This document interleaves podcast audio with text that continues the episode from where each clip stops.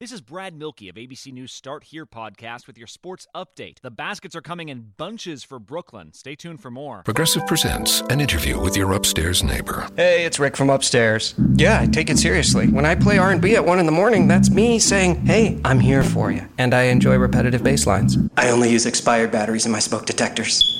Nice, right? Yeah, upstairs neighbors help people forget their troubles. Give them something else to focus on. Ooh, want to see how high I can jump? Progressive can't save you from your upstairs neighbor, No, wait, let me try again. but we can save you money when you bundle renters and auto insurance with us. Progressive Casualty Insurance Company affiliates and other insurers. Bundle discount not available in all states or situations. By trading for James Harden, the Brooklyn Nets created a big three, teaming the NBA assist leader with Kevin Durant and Kyrie Irving. And while injuries have limited the trio's court time together, the Nets now have the league's most potent offense and are the betting favorite to win the East. This ABC Sports Update was brought to you by Progressive. Drivers who switch to Progressive can save an average of $668. Fue una ocurrencia de Angelo Ricci, Joe Zanek y Manuel Silva el pasar visita al viejo terrible. Este anciano vivía solo en una casa realmente antigua de Water Street, cerca del mar, y tenía fama de ser sumamente rico y sumamente achacoso, lo que resultaba una situación de lo más atractiva para los señores Ricci, Zanek y Silva, ya que su profesión no era ni más ni menos que la del latrocinio. Los habitantes de Kingsport dicen y piensan muchas cosas sobre el viejo terrible que suelen ocultar al conocimiento de gentes como el señor Rice y sus colegas. A pesar del hecho casi probado de que guarda una fortuna de magnitud indefinida en algún lugar de su mohosa y venerable morada. Se trata verdaderamente de un personaje muy extraño, al que se supone que fue en su día capitán de los Clippers de las Indias Orientales, tan viejo que nadie puede recordar ya cuando fue joven, y tan taciturno que pocos conocen su verdadero nombre. Entre los nudosos árboles del patio delantero de su vetusta y abandonada morada, alberga una extraña colección de grandes piedras, curiosamente agrupadas y pintadas, de tal forma que recuerdan a los ídolos de algún oscuro templo oriental. Esta colección ahuyenta a los muchachos, que acostumbran a burlarse del viejo a causa de sus largos cabellos y barbas blancas, o a romper las ventanas hechas de pequeños cuadrados de cristal de su casa con sus crueles proyectiles. Pero hay otra cosa que espanta personas más viejas y curiosas, que a veces rondan la casa para atisbar a través de los cristales polvorientos. Esas personas dicen que, en una mesa, en una habitación desnuda, en la planta baja, se halla una multitud de curiosas botellas, cada una con un trozo de plomo suspendido de un cordel en su interior a manera de péndulos, y dicen que el viejo terrible habla con esas botellas, dirigiéndose a ellas por nombres tales como Jack, cara marcada, Long Tom, Spanish Joe, Peter y Oficial Ellis, y que cada vez que habla con una botella, el pequeño péndulo del interior oscila claramente a modo de respuesta. Aquellos que han visto al viejo terrible, alto y enjuto, en esos peculiares diálogos no han vuelto a espiarle.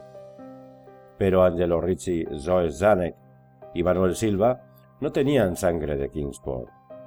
Pertenecían a ese contingente nuevo y forastero que vive fuera del encantado círculo de la vida y tradiciones de Nueva Inglaterra.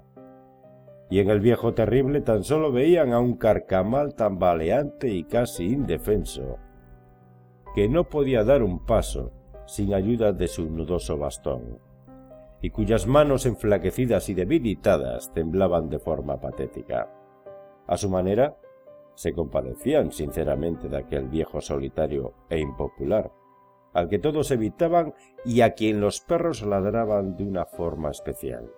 Pero el negocio es el negocio, y para un ladrón de casta resulta una tentación y un reto un tipo tan viejo y débil, que no tiene cuenta en el banco y que paga sus pocos gastos en el almacén del pueblo con plata y oro españoles acuñados dos siglos antes. Los señores Ritchie, Zanek y Silva eligieron la noche del 11 de abril para girar su visita. El señor Ritchie y el señor Silva cambiarían unas palabras con el desdichado y anciano caballero, mientras el señor Zanek esperaba por ellos y por su presumible cargamento en metálico en un coche cubierto en Ship Street, junto a la puerta del muro trasero de la finca de su anfitrión. El deseo de no tener que dar innecesarias explicaciones en caso de una inesperada intrusión policial aceleró los preparativos de una retirada tranquila y discreta. Como habían planeado, los tres aventureros obraron por separado para evitarse posteriores sospechas maliciosas. Los señores Richie y Silva se reunieron en Water Street, frente a la puerta del anciano, y aunque les disgustó la forma en que la luna iluminaba las piedras pintadas a través de las ramas de los nudosos árboles cubiertas de brotes, tenían cosas más importantes en qué pensar que en simples supersticiones ociosas. Temían que el desatar la lengua del viejo terrible acerca de su provisión de oro y plata les resultase una faena desagradable, ya que los viejos capitanes de barcos son notablemente testarudos y perversos. Pero, aun así, él estaba muy viejo y achacoso, y ellos eran dos a visitarle. Los señores Richie y Silva eran expertos en doblegar la voluntad de gentes poco dispuestas, y los gritos de un hombre tan excepcionalmente débil y venerable podían ser fácilmente silenciados. Así que se allegaron a una ventana iluminada y escucharon al viejo terrible hablar de manera pueril con sus botellas de péndulos. Entonces se enmascararon y llamaron cortésmente a la deslucida puerta de roble. La espera resultó muy larga para el señor Zanek, mientras se removía inquieto en el coche cubierto, junto a la puerta trasera del viejo terrible, en Ship Street. Era más aprensivo de lo ordinario, y no le habían gustado los espantosos gritos que había oído en la vieja casa momentos después de la hora fijada para el asalto. No les había dicho a sus colegas que fueran lo más considerados que pudieran con el patético y anciano capitán. Observó muy nervioso la estrecha puerta de roble en el muro alto y cubierto de hiedra. Con frecuencia consultaba el reloj, extrañado por el retraso. ¿Había muerto el viejo sin revelar el escondrijo de su tesoro? Obligando a una búsqueda exhaustiva? Al señor Zanek no le gustaba esperar tanto tiempo en la oscuridad en un sitio así. Entonces sintió un ruido amortiguado de pasos o un tambaleo en el sendero tras la puerta. Escuchó un leve manipular del arrumbroso pestillo y vio cómo la puerta pesada y angosta se abría, y al pálido resplandor de una única y débil lámpara callejera aguzó la vista para distinguir qué habían logrado sus colegas en esa casa siniestra que parecía amenazarle tan de cerca. Pero cuando vio algo, no fue lo que esperaba, ya que sus colegas no estaban allí, sino sólo el viejo terrible, apoyado tranquilamente en su nudoso bastón y sonriendo de forma horrible. El señor Zanek, que no se había fijado nunca antes en el color de los ojos de ese hombre vio ahora que eran amarillos. Los pequeños incidentes despiertan considerablemente revuelo en las poblaciones pequeñas, por lo que la gente de Kingsport habló toda la primavera y el verano sobre los tres cuerpos imposibles de identificar que la marea había arrojado a la costa, horriblemente acuchillados, como por multitud de cortes, y horriblemente destrozados, como pateados por multitud de tacones. Y algunos aún comentaban sucesos tan triviales como el coche abandonado descubierto en Ship Street, o sobre ciertos gritos especialmente inhumanos, probablemente de algún animal perdido o un pájaro migratorio, escuchados durante la noche por algunos ciudadanos insomnes. Pero el viejo terrible no prestaba ninguna atención a todo este ocioso chismorreo pueblerino. Era de natural reservado, y cuando uno es viejo y enfermizo, la reserva se hace aún mayor.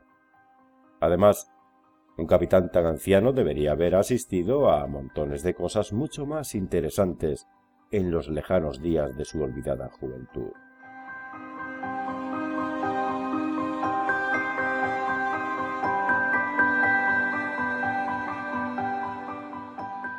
This is Brad Milkey of ABC News Start Here podcast with your sports update. The baskets are coming in bunches for Brooklyn. Stay tuned for more. bodega, bodega, bodega, alpha and omega. Siamese sailors sell celery sandwiches. Sawing serving platter. Hey, Jamie. Yes. Uh, did uh, did you want to try reading that line on the script there? Oh, yeah, let's see. Uh, you could save big when you bundle your home and auto with Progressive, that one? Yes. Yeah, no, I'm just not warmed up yet. Shouldn't be long. Lay, detector test. Indecent Bundle your home and auto with Progressive today. The marmot mangled my mushu pork pancake. Progressive Casualty Insurance Company and Affiliates. By trading for James Harden, the Brooklyn Nets created a big three, teaming the NBA assist leader with Kevin Durant and Kyrie Irving. And while injuries have limited the trio's court time together, the Nets now have the league's most potent offense and are the betting favorite to win the East. This ABC Sports Update was brought to you by Progressive. Drivers who switch to Progressive can save an average of $668. Este año con T-Mobile no se trata de lo que nos separa, sino de lo que nos une. Ahora, llévate el iPhone 12 por cuenta nuestra en todos nuestros planes con un intercambio de iPhone elegible. Así es, el iPhone 12 por cuenta nuestra, con cada plan en el líder 5G en cobertura. T-Mobile. Con 24 créditos en factura mensual y una línea nueva más impuestos. Si cancelas, ya no recibirás los créditos y podrías tener que pagar el saldo según el contrato de financiamiento requerido. Contáctanos para clientes con buen crédito. Requiere plan de consumidor elegible. Ver detalles de cobertura y oferta en es.tmobile.com.